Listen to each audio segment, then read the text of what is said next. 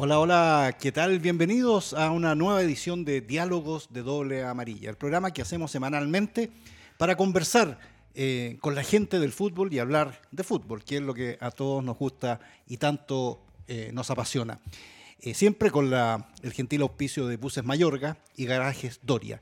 Y hoy tengo el placer de, contar en esta conversación con un hombre que está absolutamente ligado al fútbol, desde varias perspectivas. Primero como jugador de fútbol, luego como comentarista y ahora como gerente deportivo. Es decir, ha estado en varias, eh, en varias eh, aristas del, fútbol y vamos a conversar justamente de todo ello. Es un tremendo mm, personaje, ¿ah? alguien que, seguramente ustedes lo van a, ver y escuchar y se van a grabar porque eh, que quien tenemos hoy día en esta conversación es nada más y nada menos que Sebastián González, Chamagol González. Sebastián, eh, un gusto nuevamente estar contigo, eh, conversar contigo y te quiero dar la bienvenida a nuestro programa para conversar relajadamente sobre lo que tanto nos gusta y tanto nos apasiona y que tanto nos hace sufrir y celebrar, que es el, el fútbol. Así que muchas gracias, Sebastián, y empecemos, digamos, para, para esta conversación. ¿Qué te parece? Sí, por supuesto. Muchas gracias, Sergio, por, por la invitación. Un placer, como siempre, bueno, saludarte y, está además decir también de, de, generar esta, esta entrevista, esta conversación. Qué bueno. Eh, Sebastián, eh, vamos a lo, a, lo, a lo, primero. ¿Cómo, ¿Cómo fueron tus inicios eh, en el fútbol? Todos sabemos, digamos, que tú eras, tuviste un tío muy famoso, Chamaco Valdés, siempre ligado a, Colo Colo.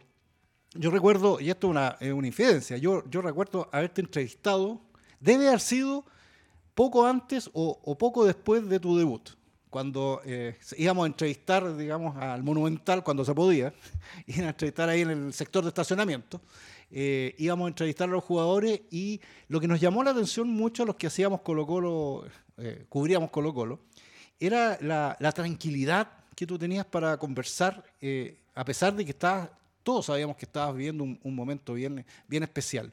¿Cómo recuerdas todo eso, tu, tu, tu, llegada a Colo Colo y tu llegada al primer equipo? Porque eso fue el año 98, de haber sido una cosa así, ¿no? Sí. ¿Sí? Eh, ¿Cómo fue eso? Bueno, con, con, nostalgia, así como, como tú lo, eh, lo relatas, porque se ha ido perdiendo también esa comunicación que existía o esa relación más que todo, ¿no? Eh, uno convivía incluso con, la prensa en ese momento cuando eh, pasaba, ¿cierto? Estaba, en el primer equipo y pasaba del paño principal, ¿cierto? A los camarines y, existía este tipo de, relación, de entrevista, habían, eh, nos conocíamos prácticamente, prácticamente todos. y con nostalgia en, el sentido de que yo llegué muy chico a Colo Colo, porque yo llegué a los 12 años al Monumental después de, unas pruebas, eh, tuve la oportunidad de, quedar en Colo Colo y de ahí prácticamente hice toda mi, pasé por todas las categorías del fútbol joven de, o, de, las cadetes de, Colo Colo hasta debutar en el profesionalismo. Entonces me tocó vivir una, etapa muy, eh, muy de familia, eh, donde se convivía mucho, donde existían relaciones también con los técnicos que, que nos formaron, cierto técnico de de, mucha historia también, o sea, desde Roberto Álamo en, un inicio, cierto hijo, hasta eh, Peckerman, que nos, tocó en un momento también ser el jefe técnico de las divisiones menores, pasar por Mario Moreno, por eh, Edson Beirut, por, muchos técnicos que, nos enseñaron, o que a mí en lo personal me enseñaron mucho, pero eh, eso se relacionaba también a, a, mi cercanía de siempre de Colo Colo por el tema familiar, por el tema de, de mi tío, entonces había un sentimiento mucho más grande y, eso creo que fue el, gran orgullo después de haber podido, haber hecho todas las divisiones menores en Colo Colo, haberme criado prácticamente ahí, era mi segunda casa, hasta después debutar, ser campeón, ser goleador con Colo Colo y, bueno, ni hablar la, la, historia familiar que también nos une. Oye, tú mencionaste ahí de pasar a, tremendos entrenadores. ¿ah?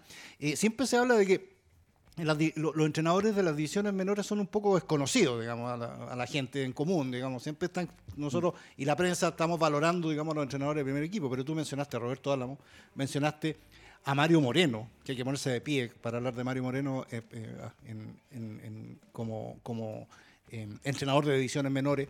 Como formador. como formador. A Peckerman, a Peckerman, ni más ni menos. Es, decir, a Elson Beirut, que también la, gente no, no, a lo mejor no, no, relaciona bien, ¿ah? pero todos ellos son, fueron, eh, eh, fueron eh, y es, en el caso de Roberto y Peckerman, siguen siendo gente importante, digamos, en esto. En esto para ti, ¿cuál, ¿cuál, de ellos fue el que, el que tú dices, por acá fui, fui formándome más o, o, se acercó a mí, digamos, para, para, para hacerme como jugador? Yo creo que en mi última etapa también como, como jugador de ya en la etapa juvenil, eh, tuvimos, bueno, ahí también estaba Juan Soto, que era nuestro, nuestro técnico en, en esas categorías, pero después justo un, un, quiebre eh, de un salto, un, salto cuantitativo y cualitativo cuando estaba Gustavo Benítez en el primer equipo, mm. ¿cierto? En, eh, en el año 96, 97, 98, en el que a mí me tocó también esa, justo esa época de mi último año de juvenil, porque llegó Rogelio Delgado eh, a su cuerpo técnico, ¿cierto? Y estaba Gualberto Jara, mm. quienes complementaban su trabajo del primer equipo con un grupo proyección y con, con, la juvenil. Entonces, a, mí me tocó mm. trabajar mucho en esa última etapa también con Rogelio Delgado y, y con Gualberto. Eh, bueno, y ni hablar que ahí justo también se, se armó el tema de, del colegio Colo Colo, entonces nos, generaron un, cambio, un cambio incluso de vida, porque mucho, bueno, la gran mayoría nos tuvimos que salir del colegio donde estábamos porque entrenábamos en la mañana, almorzábamos en un monumental, luego nos llevaban al, al colegio de, Colo Colo para terminar los exámenes libres ese año. Y ese año hubo, eh, fue un año de mucha competitividad porque nos acercó mucho al primer equipo y ahí nos dio la posibilidad también de, eh, de tener más, más chances. Eh, y ahí fue cuando me subieron al primer equipo, el 98, y tuve la oportunidad de, debutar. Pero, ¿por qué recuerdo mucho eso? Porque eh, en mi etapa anterior de las divisiones menores siempre jugué la posición de volante. Yo jugaba de enganche, incluso en algún momento jugué hasta lateral derecho. Pero, pero siempre como que jugaba de volante, de 8, por ahí, porque eh, no sé si se asemejaba a lo de mi tío. Yo creo que, o sea, porque, era, porque era, era, sobrino de tu tío, claramente, ¿no? Sí, yo creo, que, yo creo que iba por ahí, pero tenía una cualidad que siempre, incluso en esa posición, las veces que tenía la oportunidad de jugar, hacía goles. Entonces, justo en los últimos el último año juvenil, se lesionan prácticamente los, mis compañeros, los delanteros que habían y estaba, de hecho, Juan Soto dirigiéndonos y me, pregunta que, si yo podía jugar adelante, porque siempre terminaba haciendo goles cuando me ponían de enganche. Y claro, obviamente eh, dije que sí, siempre, siempre tuve esa actitud de donde, yo podía jugar, jugaba, me da exactamente lo mismo y que fue a la larga lo que me ayudó en mi carrera a ser perseverante. Y, terminé ese año siendo el goleador nacional de, la, de, de esa categoría. Eh, y ahí me suben al primer equipo, Gustavo Benítez me sube como delantero, como, como goleador. ¿no?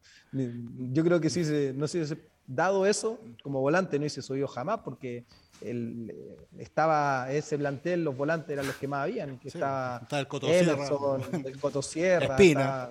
Espina, no tenía ninguna chance y, y se, fue, se lesionó, me acuerdo, Ligo en ese momento, eh, mm. el Tito Tapia, entonces a la larga se me dio la oportunidad y bueno, no la desaproveché.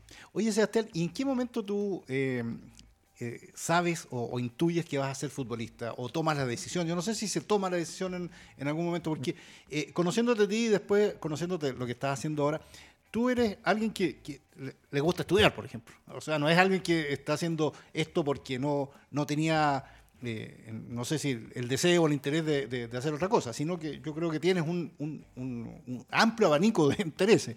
¿Por qué, en, qué momento tú te das cuenta y dices, no, yo voy a ser acá futbolista y me voy a, voy a jugar mis cartas como, como, futbolista? ¿Cuál es ese momento? A ver, es complejo, yo creo que es muy, difícil en esa etapa también de juventud, eh, incluso cuando uno es niño, yo creo que tiene la ilusión, el, el sueño, más que, que esa sensación de que me voy a dedicar a esto eh, como pasa a lo mejor, no sé, en, eh, en, otra situación en la cual tú estudias, sales de cuarto medio, das la prueba, eh, tienes los, no sé, los puntos suficientes, mm. entras a la universidad, entras a estudiar algo que a lo mejor en ese momento tú también tienes un deseo y o te proyectas familiarmente, porque a lo mejor en tu familia también estudiaron eso, no sé, es como algo mucho más, más concreto. Eh, y sabes que a lo mejor tienes cuatro años, cinco años para estudiarlo y, vas a, más allá que después te dediques o no a eso, pero tiene algo como mucho más, más, claro. En el fútbol yo creo que, que hay mucha imponderantes, eh, demasiado predecible el, el, poder tener un... Uno tiene una ilusión, uno tiene un sueño, pero yo creo que eh, es muy complejo saber cuándo. Ahora, eh, en lo más específico, en, mi caso, eh, fue un momento clave porque, claro, eh, en ese momento era, estaban mandando a todos mis compañeros a préstamo, subir al plantel era muy, muy difícil y yo entré a estudiar educación física, entré a estudiar educación física al Blascaña mm. y, y, ese año, no, no ese año, ese semestre en general fue muy, muy difícil porque tenía que prácticamente doblegarme en, ir en la mañana. Imagínate que en la mañana, a las 7 de la mañana, en el Estadio Nacional para hacer la clase de atletismo. Y después de ahí salir lo más rápido posible para irme a entrenar al Monumental, porque ya estaba en el primer equipo. Y, luego en la tarde almorzaba rápido y me iba a estudiar otra vez a las clases de la tarde, entonces era, era muy difícil. Mm. Y eso hacerlo todos los días, uno, claro, joven tiene la energía, pero de, de, una u otra cosa te saca el foco, te desconcentra. Mm. O, o la energía no, no te alcanza para, para ambas cosas. Entonces, eh, hubo un día eh, donde yo dije, aquí me dedico a ser futbolista, que fue un, día en particular, que yo tenía un examen que dar, que si no lo daba, eh, que era incluso un examen práctico ahí en educación física, y si no lo daba, prácticamente perdía el ramo y fui y pedí permiso que si podía faltar eh, o podía llegar un poquito más tarde al otro día, ¿cierto? Me acuerdo que hablé con, con Gustavo, con, con, Benítez y yo todo, todo temeroso de pedir el permiso, totalmente. Eh, y ahí me dijo que no, me dijo literalmente, me dijo, me dijo no, me dijo, eh, ¿qué es lo que quiero hacer? Me pregunto, ¿quieres ser futbolista o, o se quiere dedicar al otro? Me dijo, porque las dos cosas no, no las puede, hoy no las puede hacer, está en el plantel de Colo Colo y en algún momento te va a tocar la oportunidad, me dice. Me dijo, ¿cuánto, cuánto luchaste para esto? ¿Cuántos compañeros tuyos? Y tenía toda la razón. Y ahí tenía que decidir. Tenía que decidir y ahí, bueno, la conversación familiar también, ahí con, con mi mamá, que era la que me apoyaba, obviamente, con el tema de la universidad también y todo lo demás. Y nada. Eh, ¿Y fue un apoyo eh, total de tu mamá? Eh, sí, Sebastián, o, te dijo Sebastián, piensa lo mejor, ¿no? Porque los papás siempre como piensan, piensan, pucha, esto, esto es inestable, o sea, eh, pero ellas no, eh, ella te dijo sí. ¿Sabes lo, ¿Sabes lo que pasa, Sergio? Que yo creo que a mí me ayudó mucho y que hoy día se da también bastante con los padres y, les, pasa a los jugadores jóvenes que están en formación que hay una presión también constante eh, de, la familia y, les, y les exige, eh, como que hay una obligación para algunos de, de que tienen que ser futbolistas porque te puede asegurar la vida económica, qué sé yo, por, muchas por muchas razones, pero en mi caso fue súper distinto, fue contrario. Eh, incluso yo te digo, teniendo atrás la mochila de, mi tío, o sea, mi tío jamás nunca se metió. Y mi, y mi mamá también sabiendo, mi familia, la, o sea, que había en la familia alguien que hizo una carrera también y lo difícil que era y, y complejo, sobre todo en esa época pero nunca, nunca hubo un cuestionamiento, nunca hubo, siempre fue una decisión que tenía que tomar yo, eh, apoyado obviamente, cual fuera, y, al final, bueno, yo soy hijo único, eh, y, mi mamá me dijo, no, mi hijo, si te tienes que salir, tienes que congelar, no pasa nada, o sea, eh, dale y el próximo año, dos años más, estudia otra vez, me dijo, prueba, o sea, y eso creo que fue, fue un cambio eh, positivo al final porque termino desde ahí no saliendo más del, primer equipo y haciendo carrera, carrera en el fútbol. Claro, claro, eso fue. Tú dijiste en algún momento en la mochila de tener, de, de, de, ser sobrino de chamaco. ¿En qué, tú, tú, eh, esa, esa mochila te la pusiste tú, te la pusieron. ¿En, en, qué, en, qué, en qué momento tú, tú notaste que, que ser eh, sobrino de, Chamaco Valdés era una, una, un, algo importante y que te podía pesar? O, tú te lo imaginas. No, nunca. Es que nunca lo. No, no, no, no, porque. Que te dijera Chamagol, por ejemplo. Eh, ya, lo que pasa es que. Ya una mochila, es que después la gente me asociaba, porque yo, como soy González Valdés. Claro, ya, y a mí, a mí siempre me decían chamaco, claro, en el, en, el colegio. Tengo todavía amigos de, infancia y del colegio que, ellos me dicen chamaco, no chamagol. Ah, sí. Eh, después, después, claro, el chamagol viene cuando ya debuté, empecé a hacer goles, que, que ahí salió el tema con las entrevistas, la, la, cercanía obviamente familiar y todo lo demás. Y además que coincidía Colo Colo, pero yo creo que a lo mejor también como jugamos posiciones distintas ya mm. en, el profesionalismo, eh, a lo mejor en cadete fue mucho más en algún momento, como te dije en, un inicio que, que, yo jugaba en esa misma posición, pero, pero sabes que nunca, y eso yo creo que ayudó mucho también mi tío. Yo siempre le, eternamente le voy a agradecer eso porque al final hice, una, hice la carrera eh, en base a lo que yo consideraba, cometí mi, mi error en base a lo que yo eh, fui tomando decisiones y, las cosas, eh, obviamente, que me ayudaron a, crecer eh, también. Pues, entonces, había, una diferencia también, que yo me fui muy chico al, extranjero, algo que, mi tío siempre me decía, me decía, apenas tengáis la oportunidad, hazlo, porque a mí me hubiese encantado haberlo hecho en mi carrera. nunca, fue, nunca salió al extranjero a jugar. eran otros tiempos, obviamente pero, pero eso también hubo, hay una diferenciación, ¿cierto?, con, carreras de, ambos. Sí, tú, cuentas eso de que te fuiste joven, en realidad te fuiste bien joven a, México, a México, que además es un mercado importante. Acá eh, somos miradores menos, los, chilenos me siento, y, en, digamos, en tiempos anteriores era mucho peor, eh, porque no se veían ni siquiera los partidos. Entonces uno decía, no, ir al fútbol mexicano era a enterrarse, que es un fútbol menor, que el fútbol chileno es muy superior. Y en realidad eso es un desconocimiento total. Tú fuiste a un mercado eh, sumamente importante y no solamente fuiste, sino que además te destacaste eh, y pasaste por varios clubes en México. Entonces, eh, yo creo que hay que, hay, que hay que valorar eso. ¿Cómo fue para ti esa, esa, esa experiencia? Porque te fuiste solo, te fuiste con...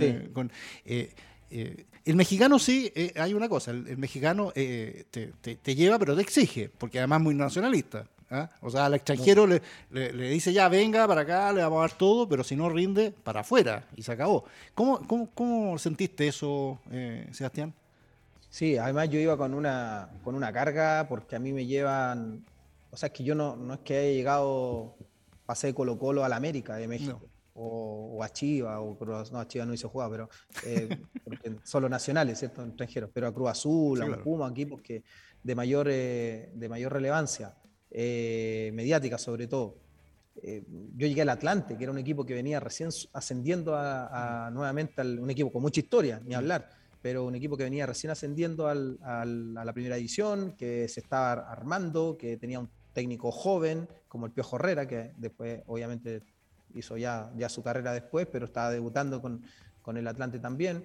Un equipo que, que prácticamente era no permanecer en la categoría y armó un equipo que lleva a alguien que venía, siendo el, que venía de ser el goleador del fútbol chileno, mm. porque yo llegué al, fútbol mexicano siendo el goleador del fútbol chileno en ese torneo de, de apertura, en 2002, claro. 2002, ¿no? Exacto, sí, sí. exacto. Y, con poco, como dices tú, joven, pero ya venía de, hacer muchos goles. Y en, Colo Colo el tiempo que estuve, que debuté en 98, que ya empecé a jugar más en 99, 2000, 2001, hice 2002, hice 56 goles por ahí, 57 goles, entonces venía ya con una, con una carga eh, que iba a ser mediática, que me iban a exigir. Mm. Eh, y, y, lo que se armó en ese equipo y, todo lo que después se generó y, además llegué y empecé a hacer gol inmediatamente, creo que eso me, me, me dio un, un, un respaldo personal, pero además mediático, que me ayudó a a, después seguir eh, haciendo una, buena carrera, una linda carrera en México, entonces, y haciendo goles que mm.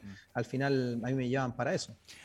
¿No es cierto entonces eso que el chileno, el jugador chileno necesita un proceso de adaptación muy grande? Porque es la típica que, que, que, se habla, digamos, de que el jugador chileno necesita un tiempo para adaptarse porque empiezan a echar de, menos la cazuela, la empanada y toda ah, la, el smog de Santiago, todo. Ah, eh, tú llegaste y, absolutamente te, enchufaste al tiro, digamos. No, no, no, Es, que, es que, ¿sabes lo que pasa, Sergio? Que yo creo que eso eh, sí existió en un momento. Eh, mm, a ver, eh, yo si algo siempre he sido consciente fue cuando yo miraba, a mí me tocó ser un poco más de generación, ¿cierto? De, Iván y de, Marcelo mm. en, esos tiempos que ellos ya estaban en la elite. Mm. Y uno creció viéndolo en que se fueron y triunfaron, les fue bien. Y donde iban eh, no, había, no había tiempo de adaptación, eh, inmediatamente rendían.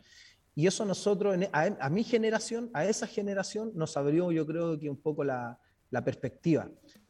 Entonces yo siempre, yo, eh, se lo, cuando tengo amigos todavía de toda la vida, yo siempre dije, no, yo me voy a ir al extranjero, donde sea, pero yo no vuelvo, no vuelvo, voy a volver en 8 o 10 años más, no, no vuelvo. Y, y, apenas se me presentó esa oportunidad de México, por eso la, la, tomé, sabiendo que a lo mejor yo podría haber dicho, estoy en Colo Colo, estoy cómodo, eh, estoy en un lugar donde ya me he hecho un nombre y que algo que, que toda la vida lo, lo soñé, pero voy a esperar, voy a esperar a lo mejor eh, otro equipo, otra oferta.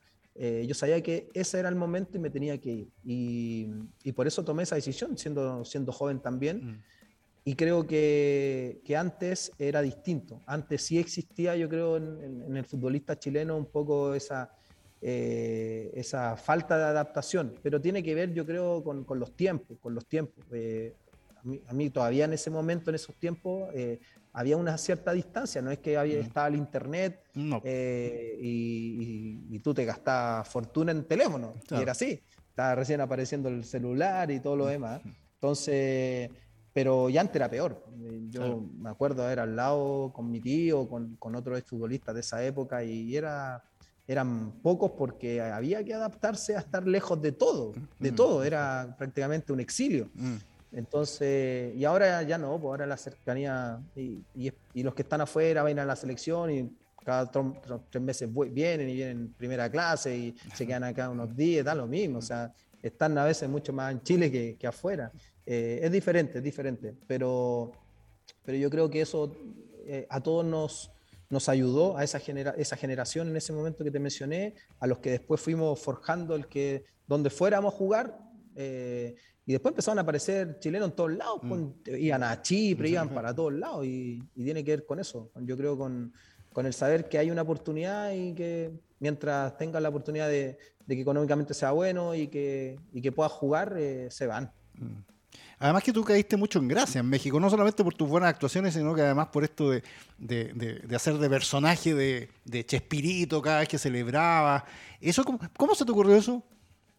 ¿Eso, ¿Esa celebración tipo Chavo del Ocho y Chapulín Colorado?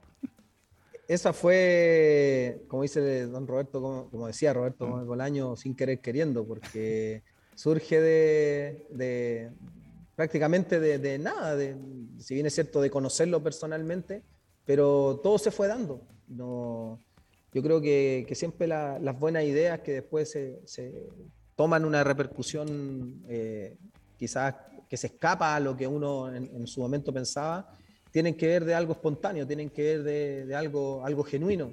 Y eso me pasó a mí con, con el tema de las celebraciones, porque eh, el primer, de, hecho es más, el primer día no, ni siquiera estaba como planeado, o sea, a mí me regalan una camiseta del Chapulín y, como que ahí yo empecé a, a, pensar, o sea, cuando lo conocí y salió en un programa que fue muy visto en México y se generó una, como una, una sinergia ahí con, con la relación, ¿cierto?, del fútbol y, don, y Chespirito y un chileno y que, y aparte yo en ese momento estaba, ya estaba siendo mediáticamente conocido, se venía a hacer bastantes goles, eh, porque no fue cuando llegué, o sea, si eso, las celebraciones fueron de, eh, casi a los dos años que yo estaba en México.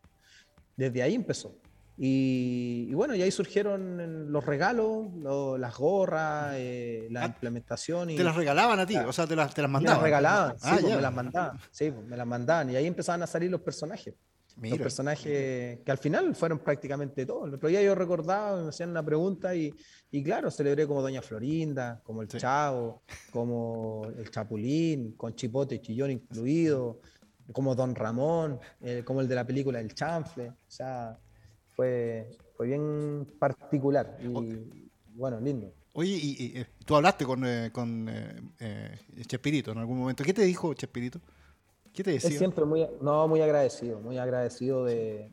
Porque él quería mucho a Chile. Yo, a mí me tocó entrevistarlo también A, Chespirito. Fíjate que en una, cuando Colo Colo fue a México a jugar por la por la... ¿no? ¿no? no, antes, antes fue cuando fue el equipo 91, cuando fueron a jugar por la, ah, en la Recopa.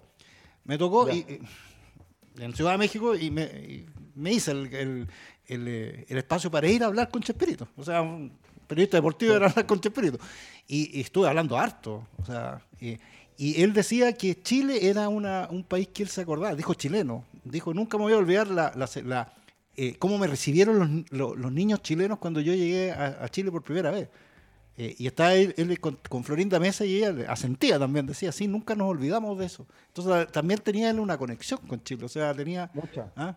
Eh, no sé si te pasó a mí, a ti también. Sí, no, sí, por ¿ah? supuesto. Yo el primer día que lo conocí, él me hablaba del Pata Bendita, me hablaba de Reynoso, eh, me hablaba de... Me empezó a hablar de Chile, de, que estuvo en el Festival de Viña. Me empezaba a contar como, a lo mejor él creyendo que, que yo no, no, no, sabía de que él había estado en Chile y así. Pero, y de Don Francisco me habló también, me, acuerdo, en, en, esa conversación que tuvimos y del cariño que le tenía al, pueblo chileno, siempre mm. me decía, el cariño que le tenía a los chilenos, y, y eso a él lo alegraba más, porque incluso inmediatamente me relaciona, me decía, mira, tú, Chamagol, CH, Chile, CH, Chapulín, como que se reía y relacionaba, y tenía razón. Imagínate eh, la conexión también con eso. Entonces, eh, fue, fue lindo, fue para mí muy, muy emocionante. Y al final me termina marcando para, para el resto de la vida. Si en México me, siguen recordando también por eso, eh, que, que, a veces yo siempre también lo, lo comento, el, futbolista en general, y le pasa muchas veces también a, a, los que hacen goles, pero tienen que tener también su cuota de, de carisma, tienen que tener su cuota, ¿cierto?, de, de, de marcar en algo una diferencia, eh, no solamente con, con, dar alegrías quizá en, en algún equipo marcando goles. Correcto. Tú hiciste una, tú pasaste por varios equipos en México, eh, estuviste en, en, Tigre, en Veracruz, o sea, estuviste en varios, en varios equipos. Pero eh, cuando hago un recorrido de tu, de tu carrera, y tú de alguna manera lo mencionaste, me encuentro con Chamagol en un equipo que no puedo pronunciar y que quiero que me ayudes a pronunciar en Chipre, en Chipre. El APOP. APOP. Apop Quiniras Pellas. Ya, eso, eso. Mira, mira cómo lo, lo, dijiste rápidamente tú. Ya, yo no lo puedo decir. ¿Cómo? de hecho, ya no existe ese equipo. Ah, no existe. No. no, existe. Por deuda desapareció. Creo que ahora tiene, tiene otro nombre, no sé cómo es el tema, pero. ¿Cómo? Pero, la pregunta es: ¿cómo llegaste a Chipre? o sea, ¿cómo terminaste en Chipre? Porque me, me, puedes decir, pero termina en no sé dónde, pero en Chipre. ¿Cómo llegaste? es que se, dio, se, terminó dando, porque yo venía de, un año, de dos años más o menos malos, malos en, muchas circunstancias, en, contractuales, porque venía con un litigio, venía con un, ahí con un, problema con Tigres, mm. que era el dueño de, mi, carta. Eh, yo había regresado a Colo Colo el, 2000, el 2009, cuando jugamos la Libertadores, que yo la verdad no jugué mucho, tuve la oportunidad. Hiciste, el gol a, hiciste el gol a Palmeiras. A Palmeiras, no, no, ni más ni menos. Pero el club estaba pasando una interna muy, muy negativa que a mí, a mí también me afectó bastante, que eh, no me, nunca imaginé que podía, que podía estar así, con, con el tema también, ¿te acuerdas que, bueno, eh, termina yéndose Bartichotto, entraron los hinchas, ¿sabes? a la cancha, a, los, jugadores. Y, Se hablaba de los camelleros y de todo eso. Exacto, fue, fue, fue duro, fue duro, mm. porque yo había estado en otro momento, en otro momento del, club. Eh, y ahí yo decidí, eh, dije, me tengo que ir, de, me quiero ir de acá. Me quiero, ya México no podía volver en ese momento mm. por el pacto caballero, por, por la demanda que tenía con Tigres. Eh, y me ofrecieron, me ofrecieron, me dijeron, oye, hay un equipo en Chipre que busca un, un, un nuevo, un delantero. Y dije, ¿qué me irá a Chipre? Pero me dice, juegan pre-UEFA, ¿no te interesa jugar pre-UEFA? Y dije, Chipre, a ver, déjame metí a, internet, busqué Chipre, y dije, maravilloso, la isla. Sí, una isla, claro. mira, la verdad fue, ¿qué pierdo? ¿Qué pierdo con ir para allá? Eh, gano, siempre me, motivó, siempre decía, estar en, en, algún momento un añito, dos añitos en algún lugar que, que pueda hablar, otro idioma, siempre como me, motivó eso. Eh, y me fui, me fui sabiendo que iba a ser complejo, eh, sobre todo por el tema del idioma. me fui solo, era todo, todo distinto, pero siempre el irme a Chipre lo tomé como un aprendizaje. Y bueno, jugamos pre-UEFA, eh, de hecho hice, el, hice un gol histórico ahí en el ¿Ah, club, porque sí, hice le hice un gol al Rapid Viena en la pre-UEFA.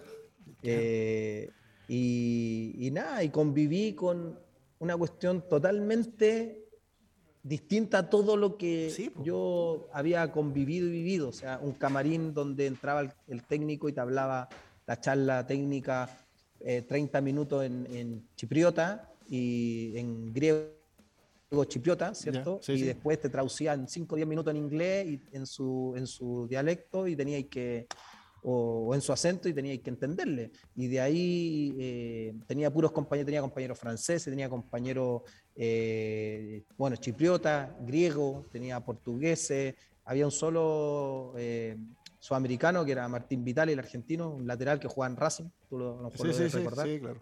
El, el, pelón. Sí. Eh, claro, y fue con el único que, bueno, hice tremenda amistad con él. Pero... si no te hubieras quedado mudo. no, si no. Pero, pero era pesado, el, era pesado Vitali, porque yo al principio, las primeras semanas, no entendía nada. Y él llevaba ya dos años ahí. Entonces, incluso entendía eh, griego y yo me sentaba al lado, entonces hablaba, yo miraba al técnico, y mm. yo, trataba de entenderle y yo lo miraba y decía, ¿qué estará diciendo? Y de repente me apuntaba a mí, yo decía, ¿qué, qué está diciendo de mí? Y al final yo le hablaba una hora y terminaba y le decía a Vitali, ¿qué dijo? Vitali decía, ¿qué dijo? Dale nomás que hay que ganar, dice que que. Sale nomás a jugar, ¿no? sí, no me traducía nada. Pero bueno, al final aprendí eh, ya a entender en inglés, terminé haciendo incluso hasta mm, en un partido que, que, que salí la figura, hablando, haciendo una, en la conferencia de prensa, hablando también en, en inglés y, y, me ayudó, me ayudó a, eh, como, como persona más que todo, porque como futbolista la verdad que no, no, fue difícil. Al final también ahí, el último partido me lesioné grave, fue mi lesión más grave en mi carrera. ¿Qué tuviste? ¿Qué, lesión fue? Yo me fracturé el maleolo, que es el tobillo, justo en el tobillo y es complejo. Siempre, siempre se dice, bueno, los mismos médicos me decían que, que esa lesión es más por impacto y lo mío fue por estrés. Entonces yo tenía un E15 y jugué así y me terminé fracturando. Entonces no, no terminó bien, pero, pero todo el año que pasé fue de mucho aprendizaje. ¿Quedaste conforme con tu carrera, Sebastián? Así haciendo un, balance, estuviste muchos años afuera, jugaste en, el equipo que tú querías siempre, que era Colo Colo. Eh, fue él, eh, eh, mirando para atrás, eh, sí, en realidad estuve, estuve, estuve a la altura de lo que quería o, te faltaron cosas. Mira, te digo la verdad, como fue mi etapa de formación y, la poca, a lo mejor, fe, si se puede decir, que, me tenían quizá en, toda esa etapa, cuando armaba los grupos de proyección, cuando, no sé, eh, elegían ¿cierto? a uno o dos a subir al plantel, eh, todo ese proceso. Eh, y viendo hoy día hacia atrás, cuando de repente me encuentro a lo mejor con compañeros que fueron en ese momento mucho más elegidos y que no lograron hacer carrera, ni siquiera debutar en Colo Colo, no, tremendo. No, tengo, no tengo nada que reprocharle eh, absolutamente. O sea, eh, y sobre todo hoy día que en el cargo que estoy, mm. tengo que, ver mucho fútbol, tengo que ver, eh, estar en el día a día también con los futbolistas, ver los partidos y, digo, chuta, digo, y, que hoy día, no sé, necesitados de un, de un, goleador o hay equipos que buscan a un, 9 y, y te cuesta encontrar a alguien. Y yo digo, no, era tan malo, parece, porque haber hacer 200 goles en, mi carrera y haberlo hecho en Colo Colo y afuera y haber jugado la selección, haber ido a unos Juegos Olímpicos. Eh, eh, no sé, eh, yo creo que, claro, la espinita a lo mejor de haber jugado un mundial o haberse consagrado mucho más la selección, sí, para cualquiera, pero eso tampoco es para todos. Y yo con la carrera, ya, a ver, como dijiste tú, Sergio, o sea, a ver, yo soy fanático Colo Colo de toda mi vida, haber podido jugar, haber, hecho un gol, colgarme en la reja para celebrar eh, con, con, la barra, el que te griten, el que te aplaudan, eh, el, eh, yo creo que eso con eso ya estaba más que pagado como deportista, como futbolista. Entonces, sí, no, no tengo nada que, reprochar de mi carrera. Además, como tú lo dijiste, tienes una medalla olímpica, si no es, no es poco. O sea, eh, medalla olímpica, sabemos, sabemos lo que cuesta a, los deportistas chilenos, y tú tienes una medalla olímpica. Así que la que ganaste en Sydney. ¿ah? Eh, sí, así que eh, no, lo que nos cuesta ir también a. Claro, sí. participar en eso. Sí, pues, así que. ¿Por qué, Sebastián, tu, tu digamos, tu continuación de carrera no fue como entrenador, sino que, no sé si sacaste el, título de entrenador. Sí, lo tengo. Lo tienes. Pero, ¿por qué derivaste en, en, otras áreas? Primero, en el área de las comunicaciones, y ahora lo que estás haciendo, que es que, eso me interesa hablar mucho sobre la, eh, la, gerencia técnica de un, club. ¿Por qué derivaste ahí, no, no en la cancha, haciendo, haciendo entrenador? a mí nunca me, nunca me gustó, eh, es la verdad, nunca me, nunca me interesó el, nunca me visualicé eh, como, como, líder, como un director técnico en, un equipo de fútbol. Eh, no, no, no, me, no me, nunca me gustó, lo, lo, intenté, esto de, de, estar ahí en la cancha, de dar indicaciones, de, de corregir, no, no, dije, no es lo mío. No.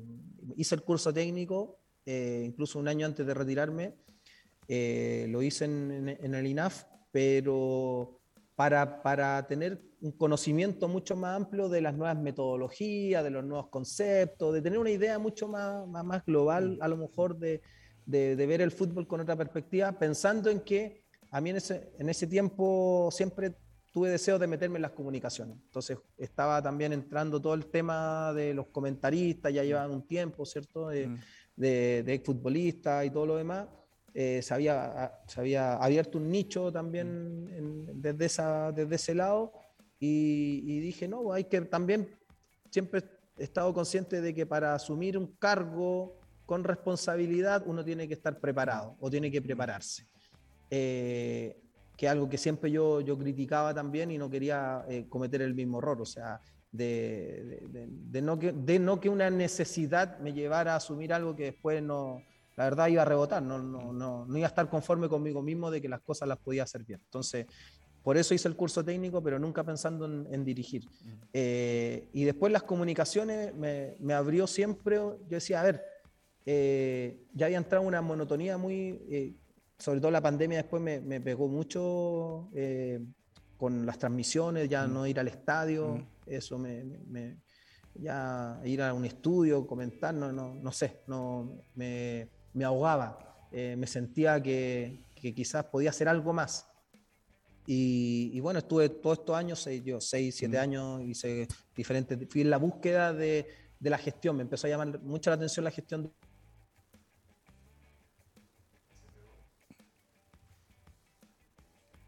Tú, eres un director técnico, pero no de ejecución, ¿te das cuenta? Eres, más de, ideas, eres más de, de buscar esa. Eso te iba a preguntar, eh, Sebastián, porque nosotros en medio hablamos mucho del gerente técnico, de qué es lo que tiene que hacer gente, eh, opinamos como si subiéramos mucho, ¿ah?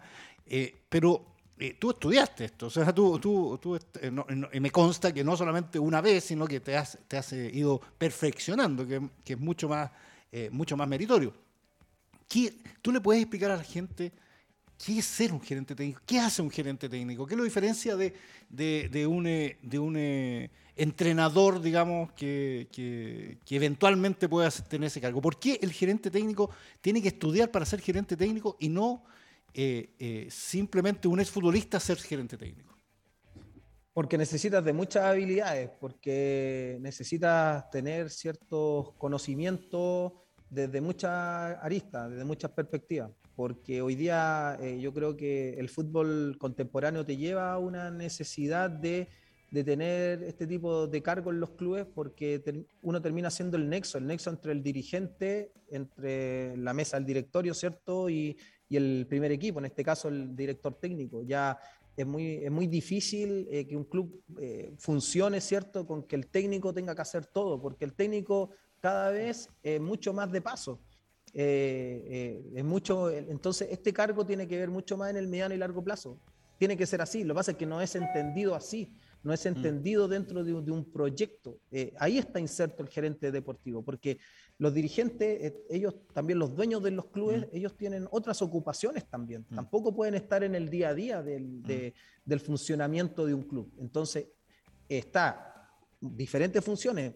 La elección de, a lo mejor, de, del plantel, ¿cierto? Y después ya viene todo lo que es el día a día de un, club deportivo para que funcione, porque tú tienes que también absorber quitarle esa presión mediática al, técnico. Eh, eh, tú también eres prácticamente un, escudo de, los resultados, pero, pero ahí entra la gestión del, director deportivo, del gerente deportivo, como, como, como se llama. Eh, es eso, es el nexo, es el nexo entre, entre ambos. Pero lo que Yo tengo que darle explicaciones a, los directorios de lo que está sucediendo, tengo que hablar de fútbol con ellos, pero así también tengo que tratar de colaborar, de ayudarle al, técnico de diferentes situaciones hasta donde yo puedo entrar también. O sea, y eso, en eso va la preparación del director deportivo. Yo no puedo estar metiéndome en cosas que no me incumben. Como, eh, eh, eh, eso te, te, te, iba a preguntar, porque la, visión que, mala a lo mejor, mediocre que tenemos, es que el, el, gerente técnico en realidad se mete a hacer las contrataciones y que el que contrata al gerente técnico y el entrenador prácticamente se tiene que amoldar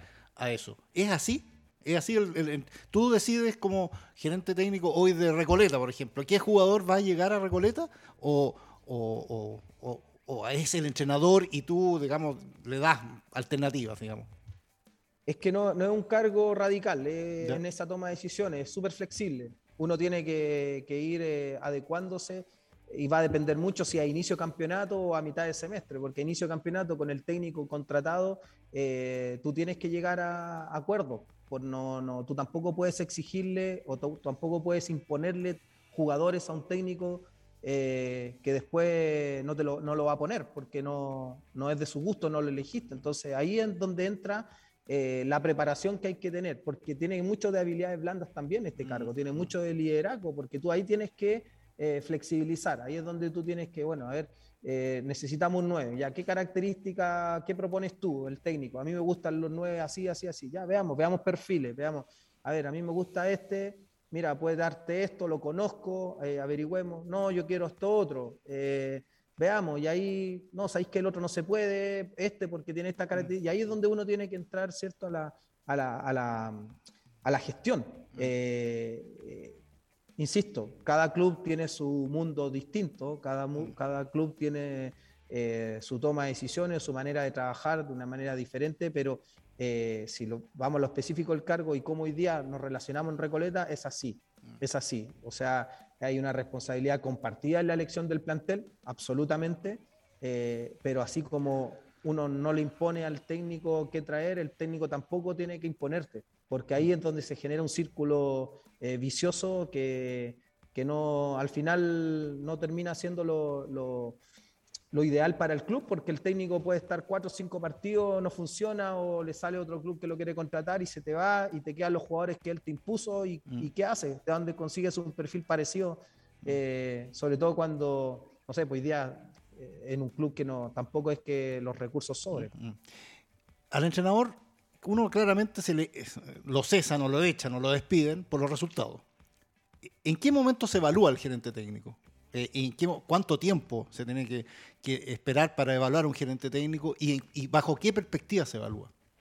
Mira, yo esto lo digo, pero no porque se me ocurra a mí, eh, sino que ya, porque el año pasado ya estuve todo el año en Iberia trabajando mm. en este cargo, eh, ahora en Recoleta, pero eh, con lo que he leído, con lo que he estudiado, con lo que he preguntado, con las oportunidades que he tenido de conversar con gerentes técnicos, yo creo que, mm, mínimo tiene que ser eh, a los dos años, mínimo, mínimo a los dos años.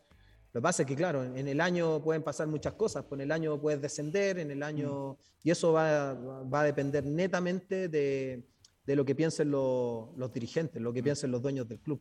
Eh, yo a, mí siempre se me quedó grabado y siempre también lo menciono, o sea, eh, para ser un buen gerente deportivo tienes que tener un buen presidente, tienes que tener un buen mm. presidente. Eso creo que es, eh, es importantísimo, es ideal, porque si no, si no tienen claro los dueños de los clubes, los dirigentes, los que, los que contratan, los que arman esta estructura, este organigrama, no tienen claro la gestión de un club, no tienen claro los cargos en lo específico, no, no sirve de nada, no sirve de nada. Eh, eh, entras en un, en una montaña rusa constante que, no, no, es bueno para ninguna institución. Entonces, yo creo que el técnico es, es, un, es, un, empleado del club, el director deportivo es un ejecutivo más del club, que es totalmente distinto. Mm. Entonces, ahí es donde entra la, también después la evaluación del, gerente deportivo dentro de un proyecto. O sea, eh, es un poco lo, lo, que ha venido pasando eh, en Chile. Mm. Sí, es, un cargo de... A mí me dicen de repente, me dicen, ¿y qué te metiste? ¿Qué te metiste? Si estáis tranquilo en la tele o, voy a hacer otra cosa, ¿en qué te metiste? Que me, apasiona la gestión, me, gusta el mm. cargo. Yo acá en Recoleta eh, también he, hecho otras funciones, he tenido que coordinar eh, y me, gusta, me, encargo de, que todo funcione, de que la logística sea la adecuada, lo más profesional posible. Lamentablemente, después ya hay otras cosas que escapan a, a lo de uno porque mm. el equipo el fin de semana, todo se evalúa en lo que pasa el fin de semana y si el equipo el equipo no gana, dicen, hay una mala gestión, y no es así. Y mm. yo creo que eso es lo que nos falta a nosotros para este cargo, ampliar un poco eh, eh, el panorama eh, para, para, la evaluación, para la crítica de este cargo. ¿Y tú crees, tú crees que el fútbol chileno está preparado para tener gerentes técnicos y tener este, este, este, este personaje? Hay clubes que sí, otro, ¿Sí? hay clubes que sí, otros no. Pero insisto, vuelvo un poco a reiterar, eh, para ser un buen gerente deportivo o para estar en este cargo en que te evalúen bien a los dos años dentro de un proyecto, tiene que haber una buena directiva, tiene que haber un buen presidente que entienda los procesos. Pero si no, y los objetivos, porque al final eh, yo creo que ahí es donde nosotros nos caemos, porque mm. lamentablemente, lo, digo como, como, como, industria, ¿no? que, que los clubes tienen que transparentar los objetivos. Mm. Y eso tiene que ver con, con los objetivos a principio de campeonato. O sea, si hay clubes que literalmente no están para ser campeón, pero el, y el hincha no te puede, no te puede exigir para ser campeón, pues si no, eh, no está la plata para traer, eh, para armar el plantel que, que, uno quiere. Entonces, y es así, si la competitividad va en eso también. Si, eh, es como, yo creo que en Europa pasa, en Europa los que clasifican a UEFA o Champions eh, son, lo celebran como título porque saben que pueden optar a eso y esos son los objetivos. Mm. Sebastián, sabes que se nos fue el tiempo de una manera impresionante. Yo creo que abriste, eh, abriste tú mismo un tema súper, súper eh, importante y poco, poco conversado. Yo, diría poco conversado, estamos, estamos siempre en, la imagen como bien, bien poco, bien, etérea, bien abstracta y no, y no, no sabiendo. Y, y, tú, yo creo que estás abriendo un camino, estás eh, y sinceramente lo digo, o sea, estás profesionalizando un tema que acá no está profesionalizado. Eh, así que, eh, pucha, me encantaría volver a, tener la oportunidad de que conversáramos más profundamente sobre este tema. abriste, un, como, como, como dije, un, algo, un tema importante, interesante, especialmente en los momentos que vive el fútbol chileno y todo lo que está pasando y todo lo que, lo, lo que ha pasado, digamos. Y, te agradezco un montón esta, esta conversación, eh, Sebastián. Siempre un agrado eh, conversar contigo. Y pucha, te deseo lo mejor. Tienes muchas eh, perspectivas, tanto en la en esto que tú elegiste, la dirección de técnica, digamos, o gerencia técnica, y también en los medios de comunicación. Así que no, no, no, no lo descartes en, tu regreso, porque ahí lo hacía harto bien. Así que eh, no, no, no, no puedes descartarlo. Así que te agradezco, Sebastián, este, este, este, momento que tuvimos de conversación y un agrado y un, gran abrazo para ti. No, cuando quieras. Así que ahí estamos en, contacto. Te mando un abrazo igual. Éxito. Muchas Saludos a todos los que, los que escuchan. Muchas gracias, Sebastián. Y a, y a, todos los que nos vieron y escucharon a través de las diferentes plataformas de Radio Touch TV. Eh, eh, le agradecemos, igual que a Buses Mayorga y a Garajes eh, Doria, que nos auspician en este programa. Vamos a, a intentar conversar siempre con, con, personajes tan importantes y que tienen tanto que decir como, como nos dijo esta, en esta ocasión Sebastián González. Así que muchas gracias y nos vemos.